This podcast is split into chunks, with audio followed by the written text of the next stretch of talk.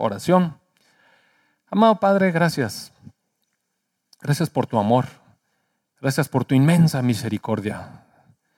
Gracias, Padre, porque la sangre de tu Hijo Jesús nos permite, Señor, acercarnos a ti tan cerca, estar tan cerca de tu corazón. Gracias, Señor Jesucristo, en verdad, gracias. Gracias por tu palabra, precioso Padre, gracias. Bendecimos tu palabra, Señor. Padre, también queremos poner delante de ti el viaje de nuestros jóvenes que vienen en camino.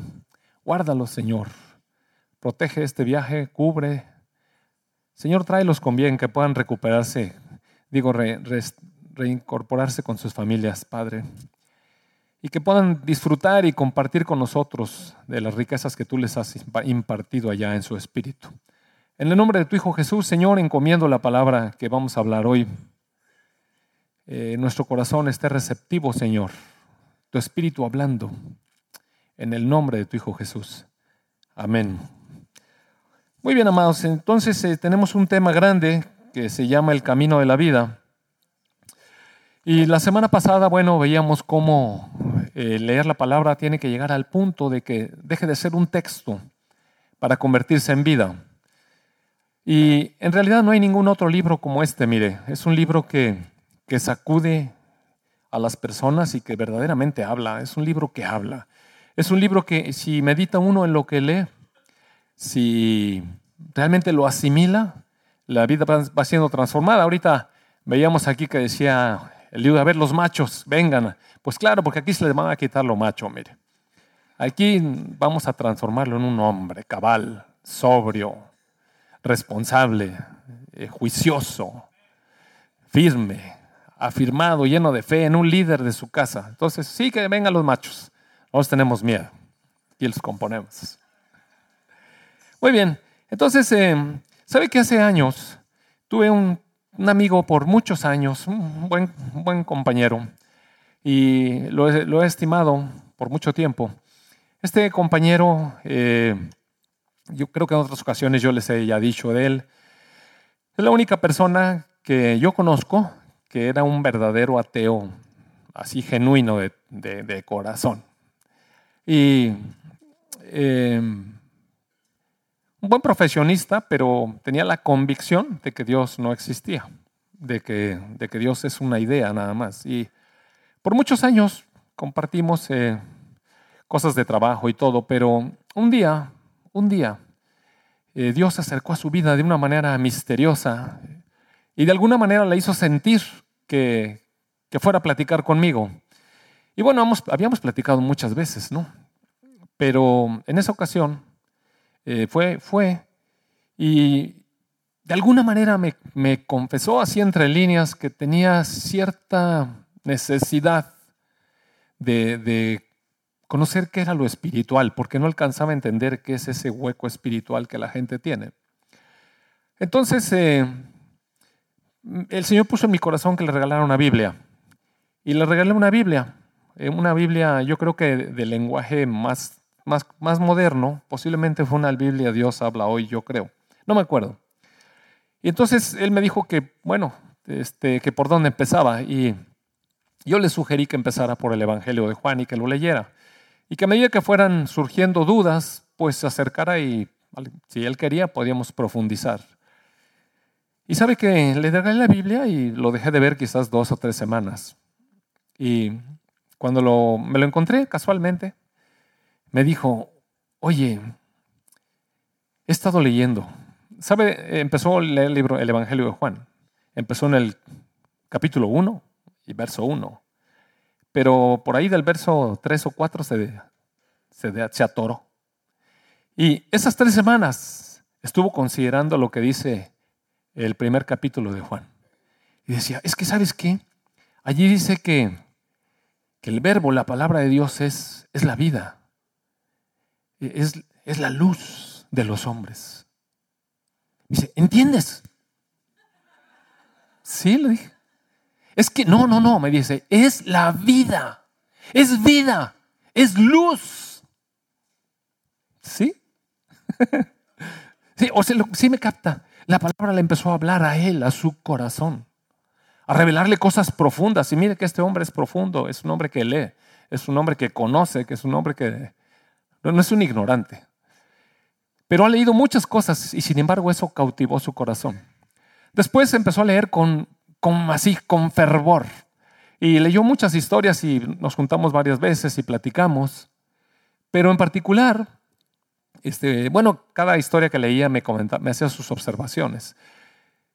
Y después en otra ocasión eh, leyó otro pasaje, allí también en Juan, donde dice el Señor Jesucristo, yo soy el camino, la verdad y la vida. Y mire, esto lo trajo por semanas, yo creo que meses. Y, y cuando teníamos oportunidad de platicar me decía, oye, está profundo eso de yo soy el camino, la verdad y la vida, ¿verdad? Digo, está profundo, sí, profundiza más.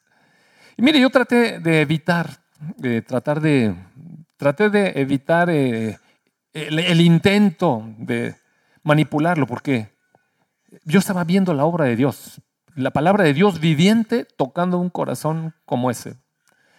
Y es vida, la, la palabra es vida, más hermanos. Si uno la lee, la medita, la asimila, eso veíamos la semana pasada. Entonces, en este camino de la vida, hoy voy a tocar un tema que se llama viviendo por revelación. Y quiero llamarle por revelación porque a veces se utiliza la palabra visión. Y la palabra visión es una buena palabra. De hecho, en la escritura dice varias veces que, por ejemplo, Pablo tuvo una visión. Y Pablo dice, fui movido por una visión. Y es bueno. Eh, es buena palabra, pero desafortunadamente usted sabe que el enemigo es aprovechado y en estos últimos tiempos a, la palabra visión se le ha dado un poco de sesgo. A veces pensamos que visión son como éxtasis así, eh, raros y que, o, no sé, es decir, a veces también se ha tergiversado la palabra visión y ahora se le llaman sueños, eh, dejarte guiar por los sueños y Dios te dio un sueño y vive por ese sueño. No es mal, no está mal, pero ¿cuántos de los sueños que las personas persigan realmente son sueños de Dios?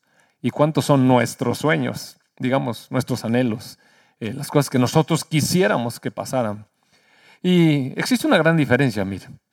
Por eso la palabra revelación me gusta más, porque en realidad visión es algo que puede alcanzar a aquella persona que sigue todos los pasos que hemos estado hablando estas semanas y en la presencia de Dios consultando con Dios, orando en comunión con Dios. Porque orar es hablar con Dios, es tener comunión con Dios.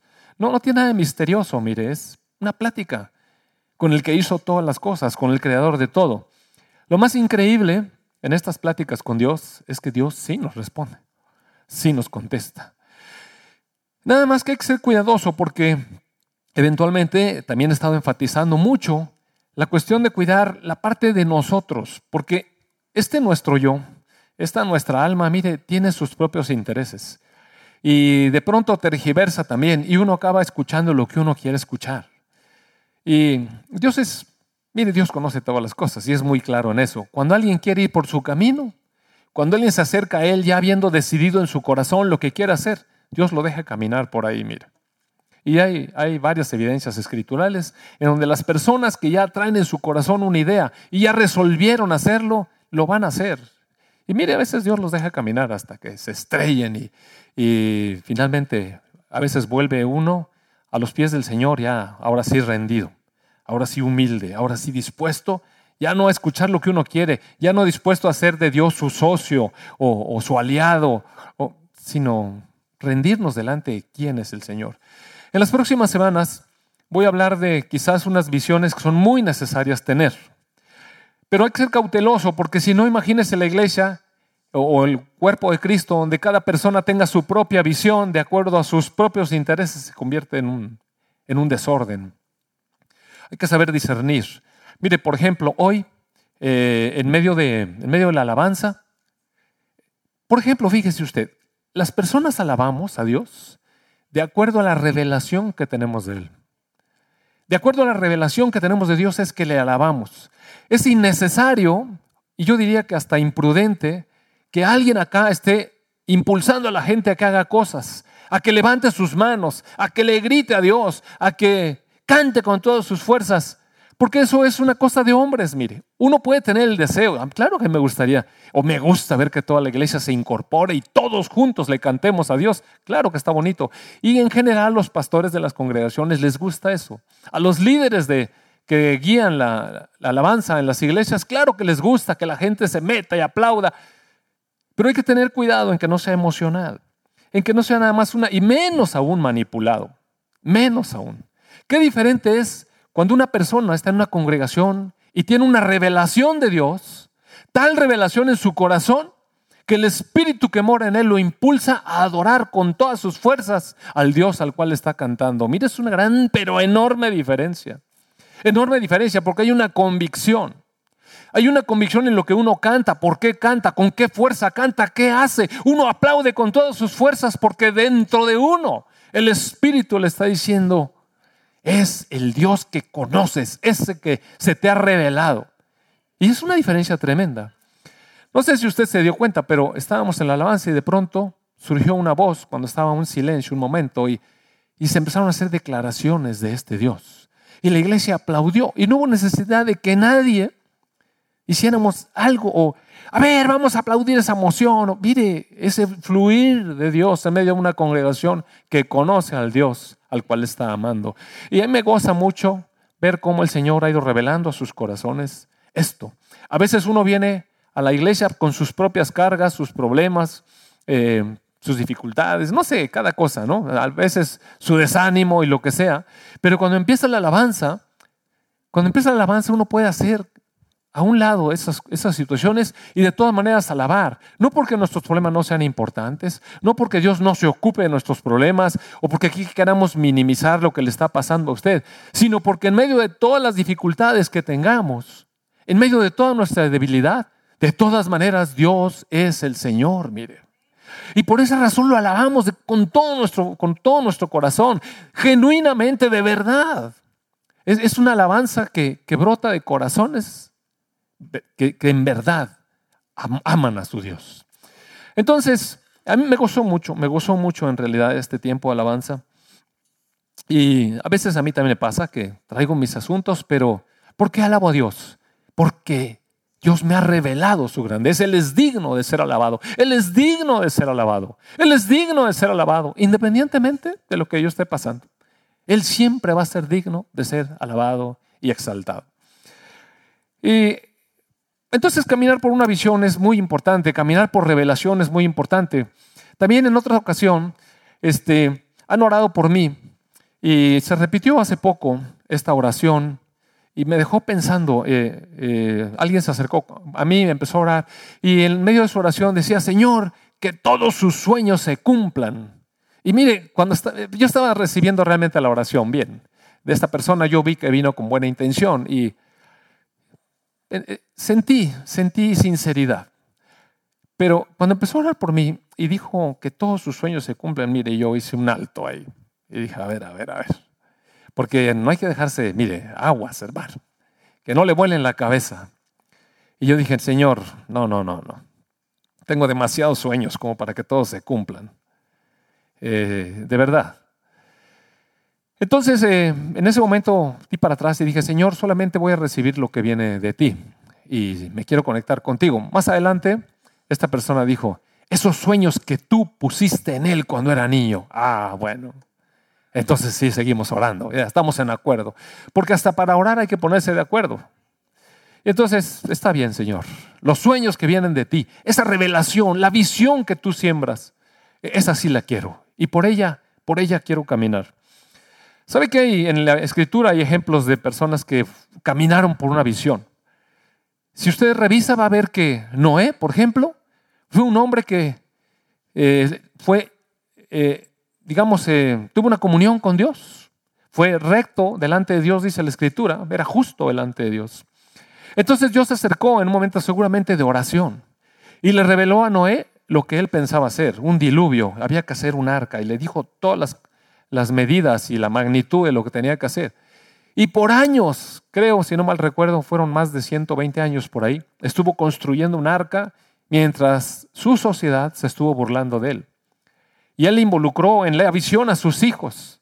Sus hijos no tuvieron la visión, pero tenían la convicción de que su padre era un hombre que tenía comunión con el Dios viviente y se sumaron al esfuerzo.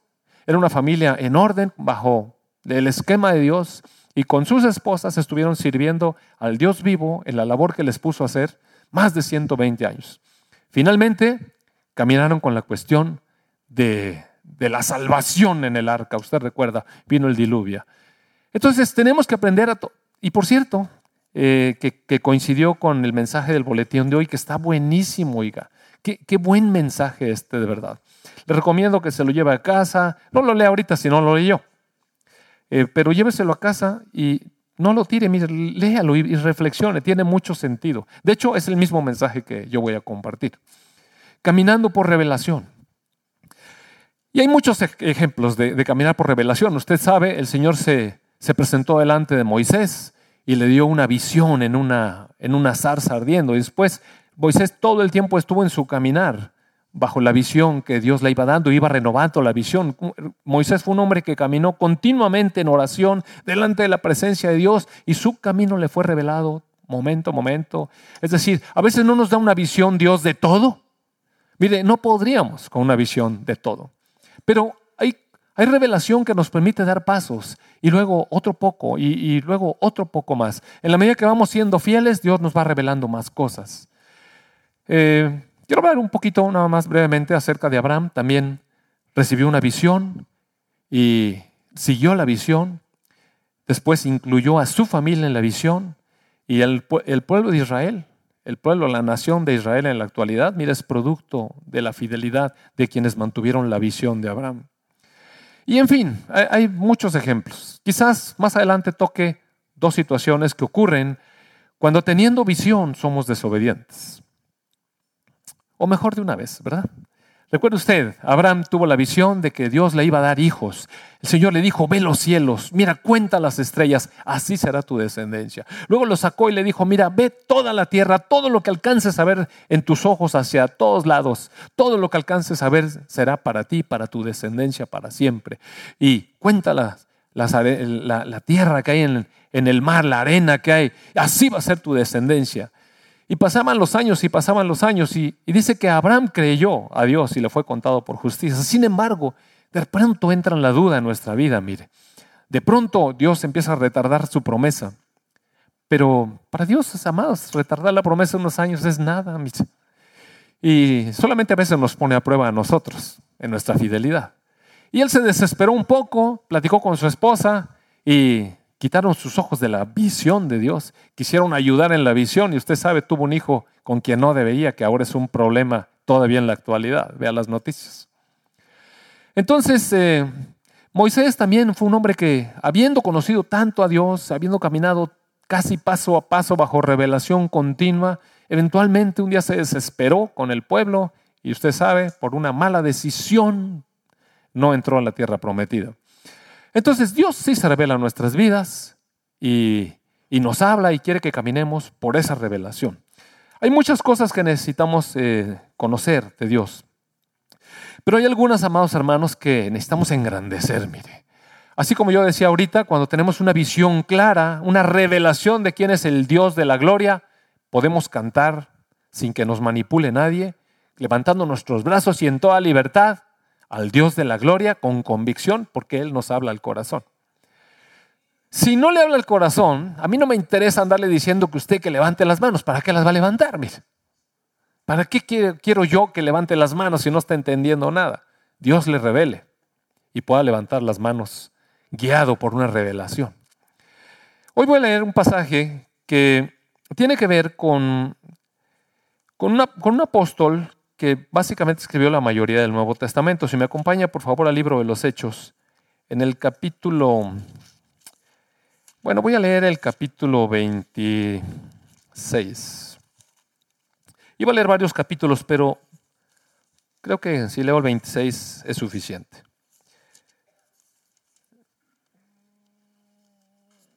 Mm, no, 26 no, perdón.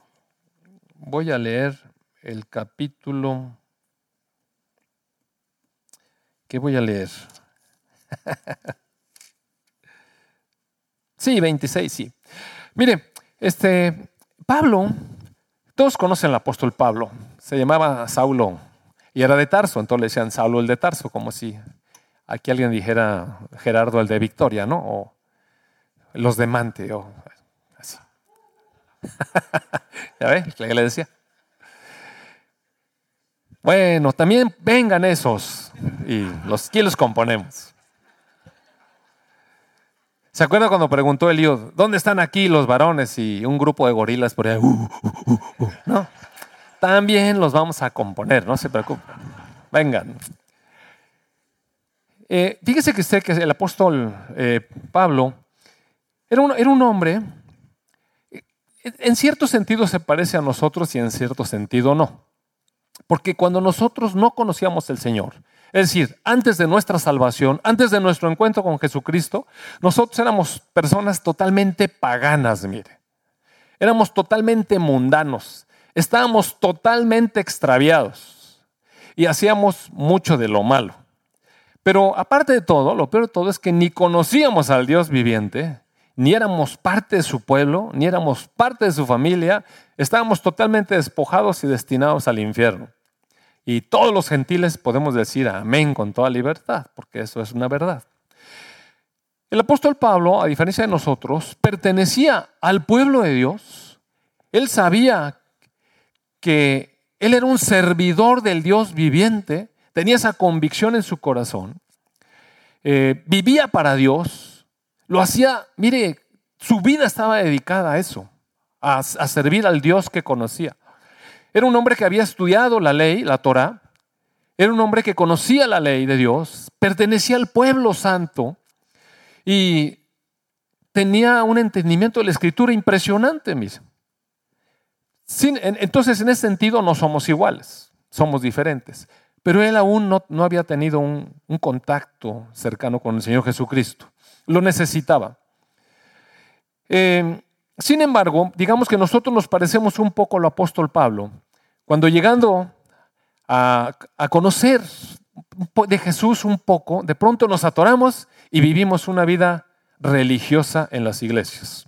Eso es peligroso, mire, empezar a vivir una vida religiosa en la iglesia porque nos deja un poco como vivía Saulo de Tarso, cuando aún no tenía un contacto con el Señor Jesucristo. Y es peligroso porque nosotros asumimos que por conocer al Señor Jesucristo vivimos en la luz. Por eso es tan importante tener revelación. La cuestión está en que, bueno, eh, el, capítulo 26 de los últimos capítulos del libro de Hechos, y entonces han pasado muchas cosas que no puedo leer, pero voy a hacer un resumen en este capítulo 26 de lo que pasó con el apóstol Pablo.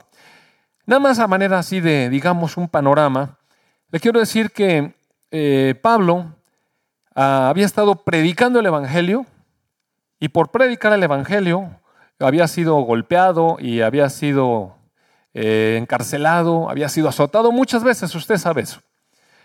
En una ocasión, ya cerca del final de su vida, Pablo apeló a César. Él apeló, lo, lo tenían preso y lo querían matar los judíos, pero como era ciudadano romano, él tuvo el derecho de hablar primero con el César, nada menos que lo que sería el equivalente aquí del presidente o más, porque Roma era un imperio incluso. Entonces él apeló como romano a César y ahí se atoró la situación, estaban en si mandarlo o no con el César, y mientras tanto tenía que ir con el gobernador del área, que era el gobernador de Judea, era un romano que se llamaba Félix. Félix estaba a punto de salir en su sexenio, o no sé qué, cómo se decía ahí, bueno, de su periodo, pues, ¿verdad? De su periodo, y estaba dejando el lugar a, otro gobernador que se llamaba, Porcio Festo. Entonces este Porcio Festo iba llegando y no sabía bien ni quién era Pablo ni de qué se trataba todo el enredijo ese. Y tenía un colaborador ahí judío que era Herodes, Herodes Agripa. Entonces se conocían y decidió eh, este Porcio Festo llevar el caso ante Herodes Agripa para que ver si le podía explicar un poco de qué era el lío, por qué los judíos querían matar a este Pablo y por qué Pablo quería ir a ver a César y no, entendía bien de qué se trataba. Entonces, estando en ese tribunal, ahora sí, ya, ya está usted donde está.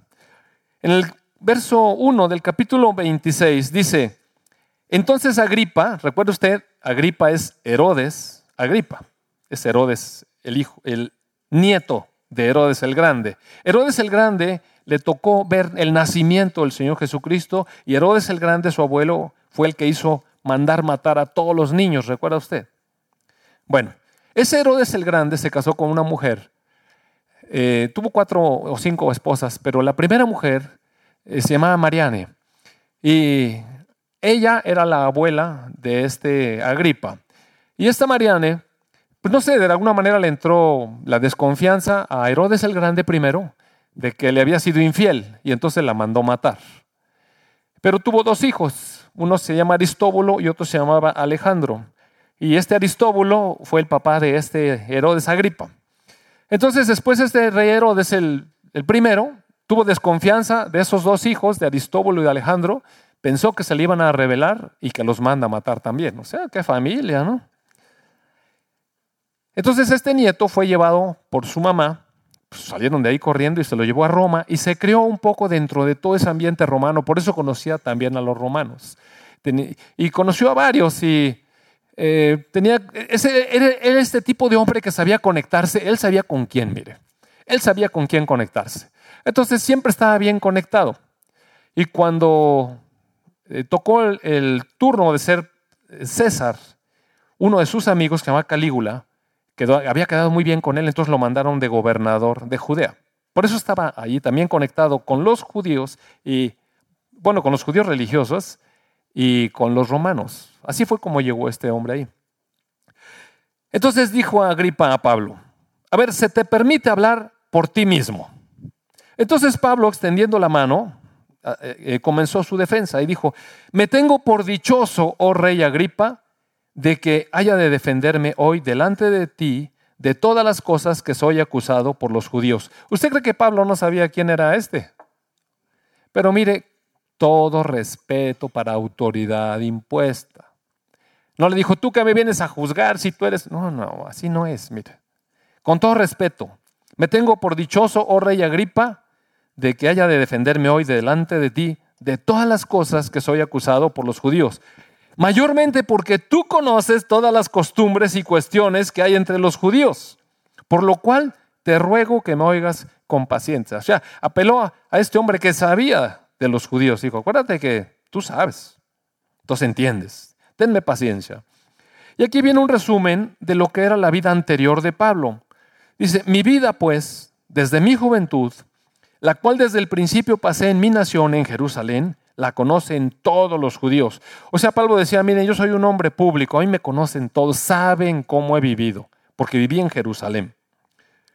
Los cuales saben que yo, desde el principio, si quieren testificarlo, conforme a la más rigurosa secta de nuestra religión, viví fariseo. Lo que Pablo está diciendo, yo he sido un fariseo, me ha pegado a las leyes, conozco la ley, conozco la ley de Dios y he sido rigurosamente fariseo.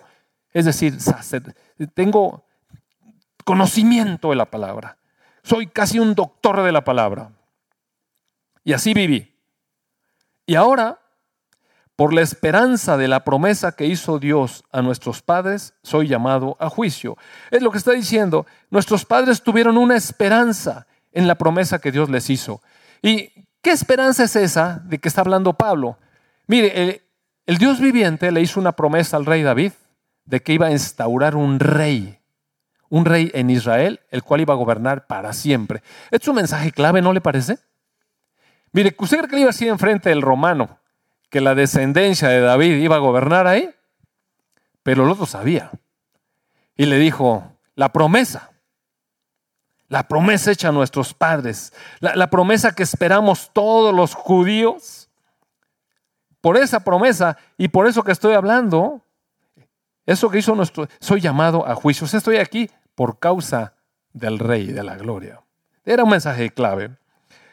Promesa cuyo cumplimiento esperan que han de alcanzar nuestras doce tribus. O sea, toda, todas las tribus de Israel estaban esperando la llegada del Mesías Redentor, Salvador. Está hablando clave, ¿sí se fija? Y el voz romano yo creo que ni sabía nada. Promesa cuyo cumplimiento esperan que han de alcanzar nuestras doce tribus, sirviendo constantemente a Dios de día y de noche. Por esta esperanza, por esta esperanza, el del Mesías, el Rey de la Gloria de Israel, oh Rey Agripa, soy acusado por los judíos. ¿Qué? dice el apóstol Pablo. Apóstol Pablo, ¿se juzga entre ustedes cosa increíble que Dios resucite a los muertos? O sea, ¿es increíble que Dios resucite a los muertos? Entonces sigue Pablo y dice, yo ciertamente había creído mi deber hacer muchas cosas contra el nombre de Jesús de Nazaret, lo cual también hice en Jerusalén. Yo encerré en cárceles a muchos de los santos, habiendo recibido poderes de los principales sacerdotes. Y cuando los mataron, yo di mi voto. Y muchas veces castigándolos en todas las sinagogas, los forcé a blasfemar y enfurecido sobremanera contra ellos, los perseguí hasta en las ciudades extranjeras. Y mire, es una confesión fuerte. Eh, es verdad, Pablo, mire, pero quiero que vea una cosa. Pablo servía a Dios de todo su corazón y con mucha convicción. Él estaba convencido que perseguir esa secta era lo correcto. Esto, esto es lo que pasa cuando uno lee la letra, la letra, y no tiene revelación. Esto es lo que yo quisiera transmitirles el mensaje de hoy. Uno puede leer, ser versado. Mire, ¿quién de nosotros es más docto en la escritura que el apóstol Pablo? Y sin embargo, sin revelación, tenemos más riesgo de equivocarnos y errar que Pablo. Por eso es tan importante la revelación. Y eso es diferente de visión, porque revelación es algo que Dios quita de nosotros y nos enseña cómo lo ve Él. Eso es revelación, amado hermano. No son sueños, mire, no son sueños, porque la iglesia en la actualidad está plagada de sueños de soñadores. No son sueños, es lo que Dios nos muestra a nosotros de cómo Él ve. Eso es revelación. Eso es revelación. Entonces, dice, Fíjese la situación. Dice Pablo, todo lo que yo hice, yo consideré, yo creí mi deber. ¿Se fija? Él está pensando lo que él pensaba que era correcto. Yo creía mi deber hacer muchas cosas contra el nombre de Jesús de Nazaret. Ahora nosotros, claro, nosotros no vamos a intentar hacer cosas en contra del nombre del Señor Jesucristo.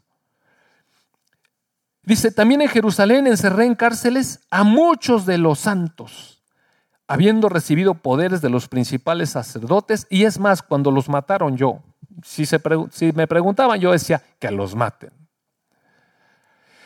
Esta semana tuve la oportunidad de escuchar un, mensaje que, que, alguien me sugirió que lo escuchara porque quería mi opinión. Y este mensaje es una predicación que está en internet. Hablaba acerca de las cárceles que se imponen a veces en las iglesias. Y se trata de, el mensaje trataba de romper las, los muros, las cárceles, las, eh, ¿qué más se puede decir? Fortalezas que se conforman a veces en las iglesias y que no dejan salir a, las... El, el, predicador tenía el enfoque de que a veces en la iglesia nos encerramos aquí y ya no salimos a decirle al mundo nada y creemos que nada más nosotros somos los santos y que aquí es donde se viene la burbuja de la felicidad.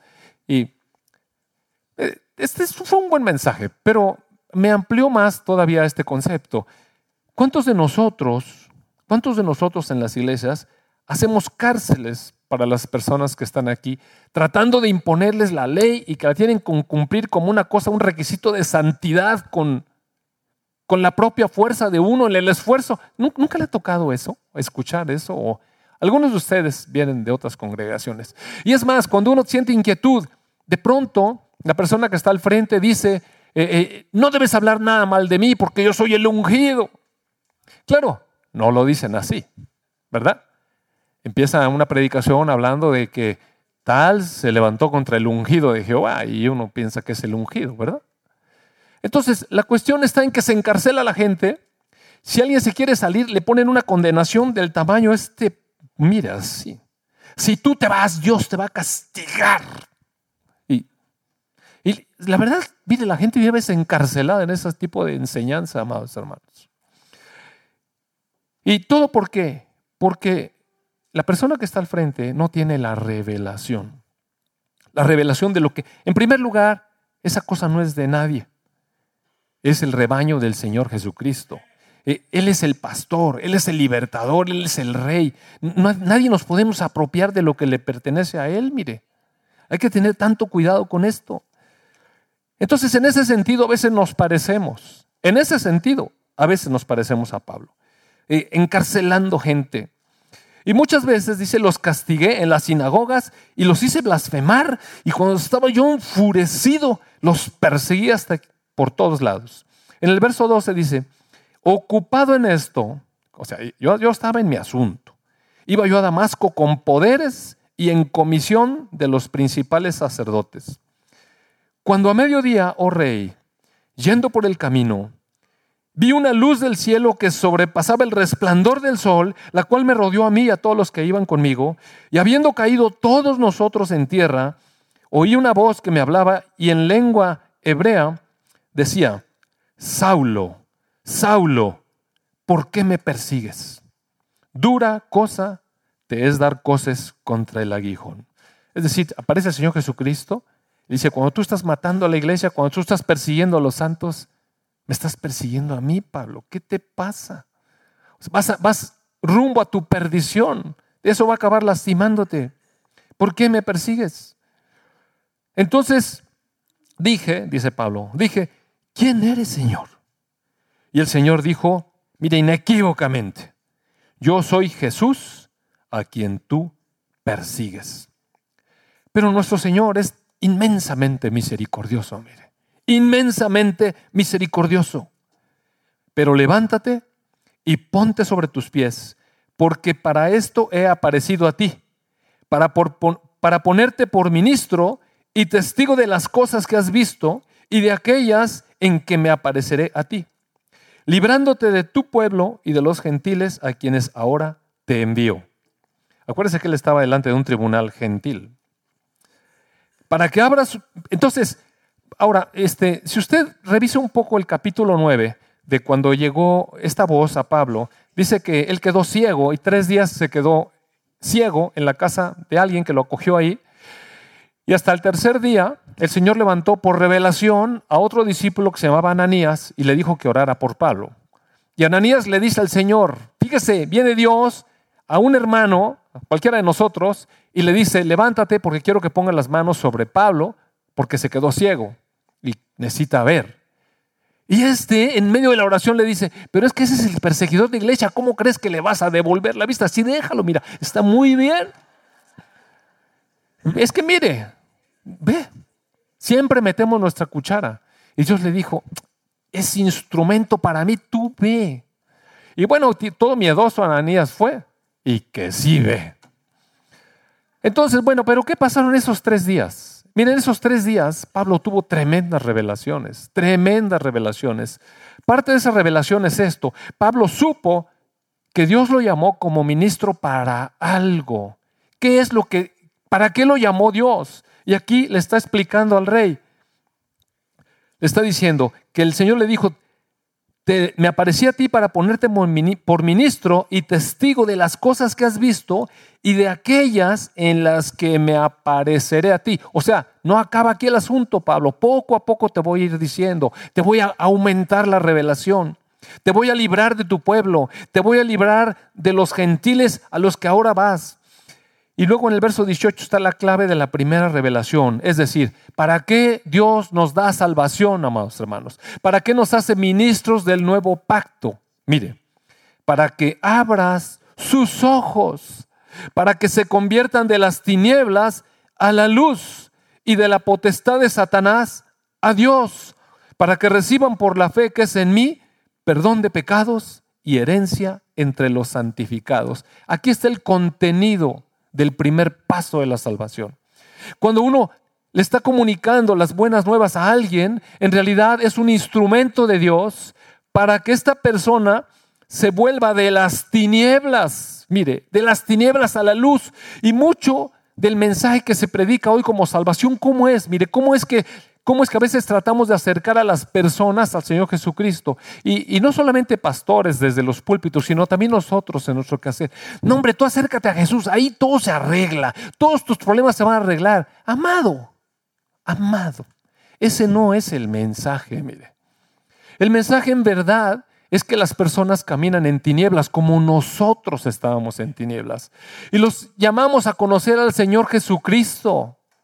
A eso, e, a, eso nos está llamando Dios a hacer. Un mensaje de amor, un mensaje de luz, un mensaje de vida, un mensaje de paz en el Espíritu, mire. No ofrezcamos nunca a las personas lo que no estamos seguros si Dios va a hacer. Es que Dios va a arreglar tu matrimonio. Tú ve, ahí se va a arreglar. ¿Por qué ofrece eso? ¿Cómo sabe usted que eso va a ocurrir? O si la persona está en un montón de problemas económicos, ¿cómo sabe usted que su, con su cartera se va a llenar? Usted no sabe eso. Entonces a veces tergiversamos todo el mensaje. Ven que Jesús te va a sanar. ¿Usted cree? ¿Usted cree eso? Mire, como muestra un botón, dice por ahí un dicho. En el capítulo 7 del mismo libro de Hechos, hay un hombre que está lleno del Espíritu Santo, un hombre que conoció al Señor Jesucristo profundísimamente, profundamente. Y entonces, este hombre que se llama Esteban, servía al Dios viviente, mire, sirve al Dios viviente.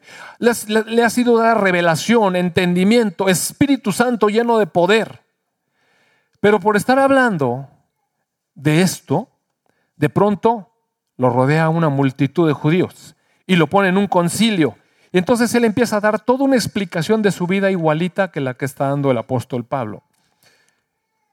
Y entonces dice el verso 54 que esos que estaban escuchando el mensaje de la salvación, oyendo estas cosas, mire la respuesta, se enfurecían en sus corazones y crujían los dientes contra él. Ah, sí.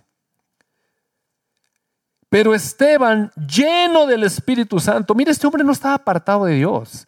Este hombre no andaba haciendo lo malo. Este hombre estaba lleno de Dios.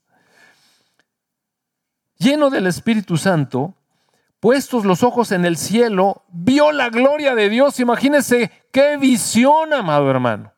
Poder levantar los ojos y ver la gloria de Dios. O sea, le fue revelada la gloria de Dios. Revelada. Entonces él dijo, y vio a Jesús que estaba a la diestra de Dios. Oiga, qué visión. Mire, es como para levantar el ánimo de quien sea, ¿no le parece? Muy bien. Entonces dijo, he aquí, veo los cielos abiertos y al Hijo del Hombre que está a la diestra de Dios. Y uno piensa, yo si me pongo a hacer eso, Dios me va a recompensar y seguramente va a cambiar mi modelo de auto que yo traigo. Y mire, yo no sé ¿Por qué pensamos así?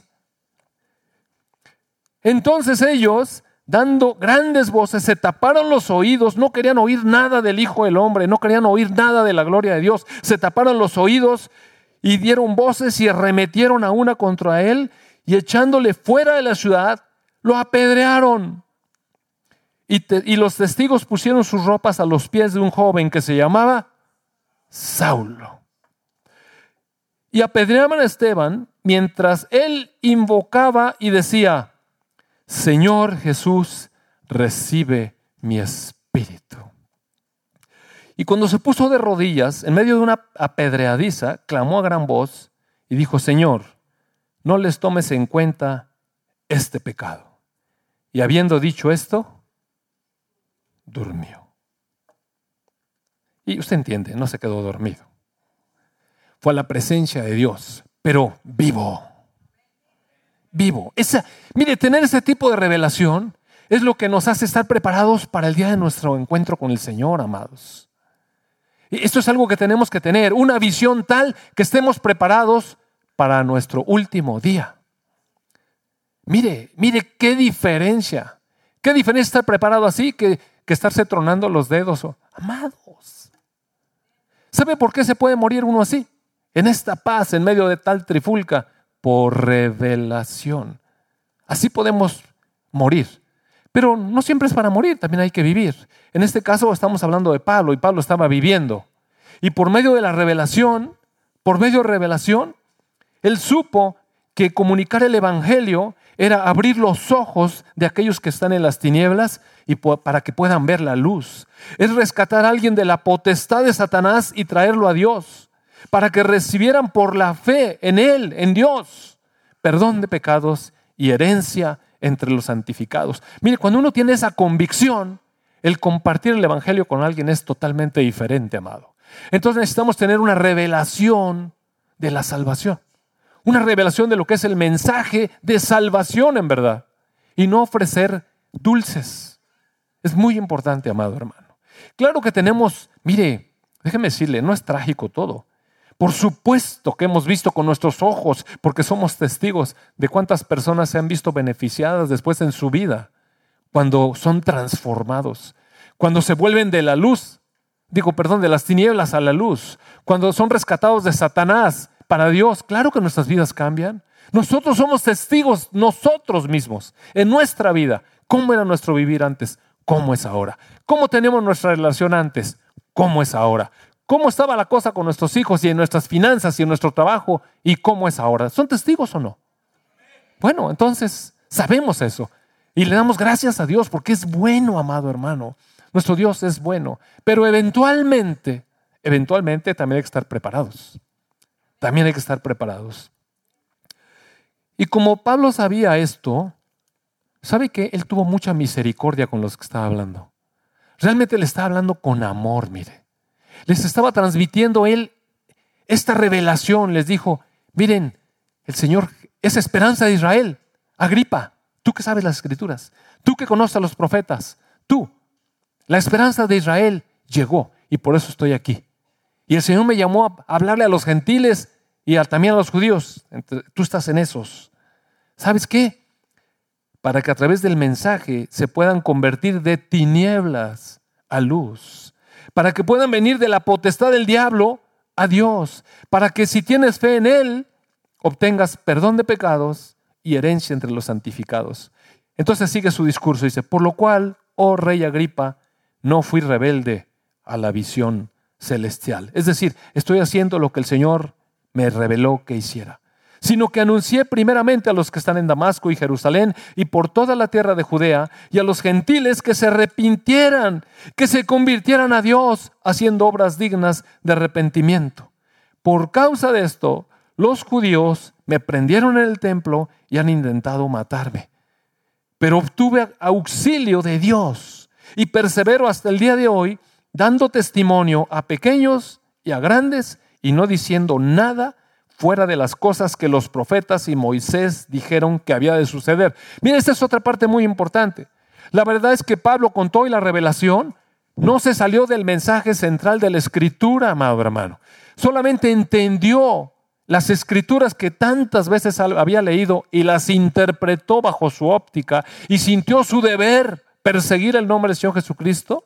Ahora entendió, ahora le fue revelada, vino luz sobre la escritura. Y ahora, ahora, ahora con esa luz está diciendo lo que las escrituras dicen. Porque si no, mire, corremos el riesgo de que nuestras visiones personales de pronto hagamos otra religión. Aguas. No nos podemos salir de la escritura. No nos, e, este es el fiel, mire. Es como un riel para un ferrocarril. Si vamos por la vía, vamos a llegar. Si nos salimos de la vía, es un desastre. Por causa de esto, bueno, ¿dónde voy? 23. Que el Cristo, ¿qué fue lo que dijeron todos los profetas y Moisés? Que Cristo había de padecer y ser el primero de la resurrección de los muertos para anunciar luz al pueblo y a los gentiles. El pueblo es Israel y los gentiles los que están acá presentes. Diciéndole estas cosas en su defensa, Festo, o sea, el romano, le gritó y le dijo, Oye, estás bien loco, Pablo. Tantas letras que lees que ya te vuelven loco. Has leído demasiado, no estés leyendo. Pero Pablo dijo, no estoy loco, excelentísimo Festo. Otra vez. Mucho cuidado con la autoridad. No estoy loco, excelentísimo Festo, sino que hablo palabras de verdad y de cordura, pues el rey, hablando de Agripa, sabe estas cosas delante de quien también hablo con toda confianza, porque no pienso que ignore nada de esto, pues no se ha hecho en un rincón, o sea, esto no se hizo en la oscuridad, salió a la luz. ¿Crees, oh rey Agripa, a los profetas? ¿Crees, Agripa, a los profetas? Yo sé que sí crees, yo sé que sí crees. Mire qué amor para Pablo. ¿No le parece? Está hablando del rey y le está diciendo, mira, date una oportunidad, ten fe. Tú crees en los profetas y yo sé que sí crees en los profetas. Entonces Agripa le dijo a Pablo, por poquito y me persuades de hacerme cristiano, ¿eh? Por poquito y caigo. Y este, este punto es importante porque, mire, a veces nosotros somos llamados a traer el Evangelio, amados, pero no es nuestra responsabilidad la respuesta de las personas, mire. E, eso es algo que necesitamos descansar. O sea, somos instrumento de Dios para que nuestro hablar traiga el mensaje de salvación, de luz, de paz, de reconciliación con Dios. Hasta ahí. Y el otro dijo, por poquito me enredas en tu mensaje cristiano. Y entonces Pablo le dice, quisiera, quisiera Dios que por poco, por mucho, no solamente tú, sino todos estos que me están oyendo también fueran hechos tales cual yo soy, o sea, lleno de Cristo, excepto por las cadenas. No me gustaría las cadenas para ustedes. Libertad para ustedes. Cuando había dicho estas cosas, se levantó el rey y el gobernador y Berenice y los que habían estado ahí sentados con ellos y se retiraron aparte para deliberar pues qué había pasado con todo esto que dijo Pablo, y su conclusión fue, ninguna cosa digna de muerte ni de prisión ha hecho este hombre. Y Agripa le dijo a Festo, mira, este bien se podría poner en libertad si no hubiera apelado a César. Así es que, pues ni modo que vaya a ver al emperador. Y se convirtieron. Se convirtieron estos ante los cuales se predicó el Evangelio así. Se convirtieron. No se convirtieron, mire. Si usted regresa al capítulo 12 de Hechos, se va a dar cuenta que el rey Agripa, más adelante, mucho más adelante, tuvo un encuentro con unas personas de Tiro y de Sidón. Ahí lo empezaron a aclamar, recuerda usted. Y le gritaron, voz de Dios y no voz de hombre. Y él no le dio la gloria a Dios y se murió sin haber aceptado el Evangelio. Entonces, ¿a qué voy con esto? a que, en primer lugar, tengamos una revelación de lo que es el mensaje de amor de Dios. Pero no como una carga para convencer. Nosotros no podemos convencer a nadie, amados hermanos. Podemos amarlos, mire, sí podemos amarlos. Si usted lee esa entrevista de Pablo con estas personas, se respira amor. Ese Pablo que respiraba allá furia, coraje y todas esas cosas, lo que él era, es un hombre totalmente transformado. ¿Sabe por qué? Porque caminaba ahora por revelación. Él reconoce, antes yo pensaba que le hacía bien, antes yo servía a Dios como podía. Yo entendía la letra y pensaba y así actuaba. Pero ahora, ahora entendí que el Señor me llamó para hacer estas cosas, estas cosas. Y trayéndole un poco lo que nosotros hacemos aquí. Mire, si no tenemos una convicción de lo, en lo que nos involucramos, en cosas sencillas, ya estamos aquí en el Señor. Y el resto de mensaje para vivir afuera se lo dejo que lo lea en el boletín, está muy bueno, pero déjeme concentrarme aquí. Hoy hacemos una invitación. Algunas personas que quieran estar en la puerta recibiendo, y algunas personas se entusiasman y dicen, pues qué tan difícil puede estar, estar en la puerta. Pero mire, es muy diferente que usted sirva porque se enrola en algo o porque le da pena que no está sirviendo en nada o aunque sea vamos a hacer eso, a tener una visión de llamado. Un, un estoy en la puerta porque recibo a mi hermano como si fuera la mano de Jesucristo diciéndole bienvenido a la asamblea. Mire, es muy diferente eso. Es muy diferente dar un curso a mí porque ya lo tomé tres veces y quiero ver qué se siente estar en el liderazgo, a tener una convicción de que cuando está uno impartiendo, compartiendo la enseñanza bíblica que trae ese curso, las personas pueden ser traídas al Señor Jesucristo, mire, al Señor Jesucristo, no a que la persona arregle sus líos y sus dimes y diretes, no, no, no, esa no es la meta, mire. La meta es que ellos puedan conocer verdaderamente al Rey de la Gloria, porque cuando uno conoce al Rey de la Gloria, cambia. y es capaz de arreglar las cosas en Dios. Es muy, muy diferente impartir un curso así, con, con esta revelación, con esta intención, bajo la dirección del Espíritu de Dios y con amor a las personas, que decir, híjole, estos cuates, qué bárbaro, llevan tres veces que nos desvelamos con él porque no entiende nada, este no entiende nada. Y uno se empieza a cansar. Muy diferente, amado hermano. Tenemos que orar, tenemos que dejar que el Espíritu Santo sea el que haga la obra en las personas. Porque mire, si Él no hace la obra en las personas, amado hermano, no lo podemos cambiar. Así de simple. No hay manera de cambiarlo si no es Dios, si no hay quebrantamiento, si la persona no tiene disposición a, recibir la palabra de Dios. Entonces, muy diferente la manera de servir. Eventualmente Dios nos llama con una visión a hacer algo. El otro día se acercaron con nosotros Guille y, César y Guille y nos plantearon una situación que, brotó en su corazón y un deseo de ayudar personas bajo esta visión, una revelación que Dios les dio. Oiga, qué hermoso poder estar haciendo cosas bajo revelación del Señor, siendo muy sensible a quién sí decirle, a quién no decirle. Hay que tener cuidado, mire. hay que esperar en Dios. En la semana llegó una persona, mire, yo en el consultorio puedo hacer muchas cosas, pero ¿realmente Dios me pone a hacerlas? Recuerdo una ocasión que una persona me dijo, oye, ¿tú recibes a los niños en el hospital cuando nacen? Le dije, sí, los recibo a todos. Híjole, qué bueno. ¿Y lloras por todos? Le dije, no, estoy muy ocupado, ¿sabes?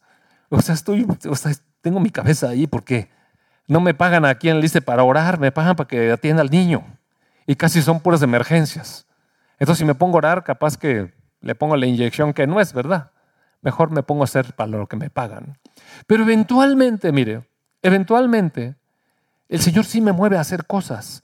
Vino el otro día una persona aquí a mi consultorio, estaba con un niño, se acabó la consulta, yo estaba haciendo la receta y de la nada, mire, la, la persona, la señora, la mamá me dice, doctor, fíjese que el niño ha estado mal, inquieto, desobediente, muy berrinchudo, irritable en la escuelita y todo.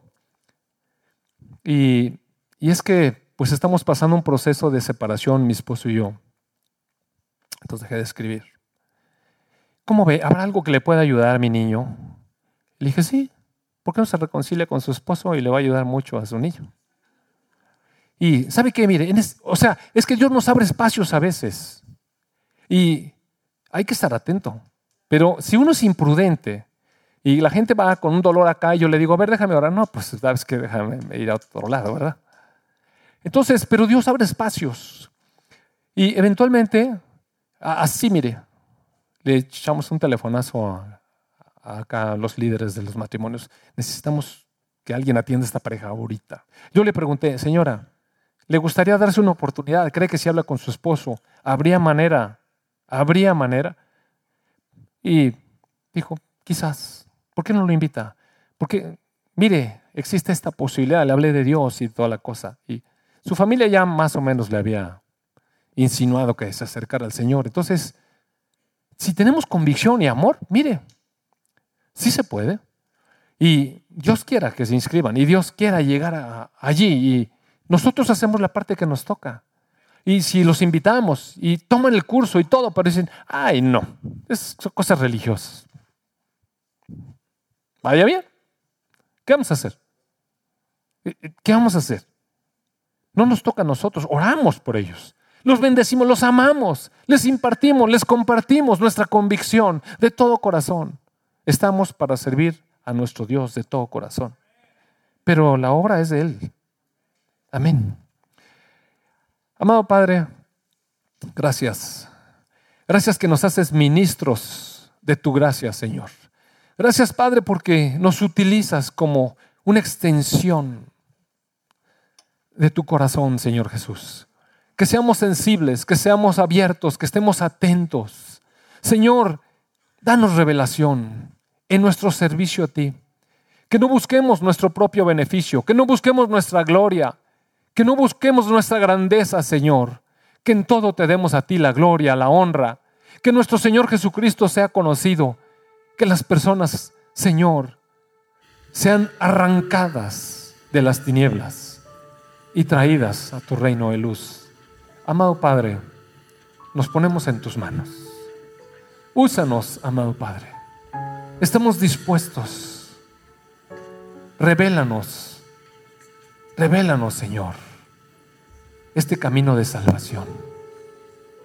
El amor que fluye de ti, fluya, Señor, a través de nuestros corazones. Padre bueno, para gloria tuya, para honra del nombre de nuestro Señor Jesucristo. Amén. Mas el Dios de llamó a su gloria eterna, perfeccione y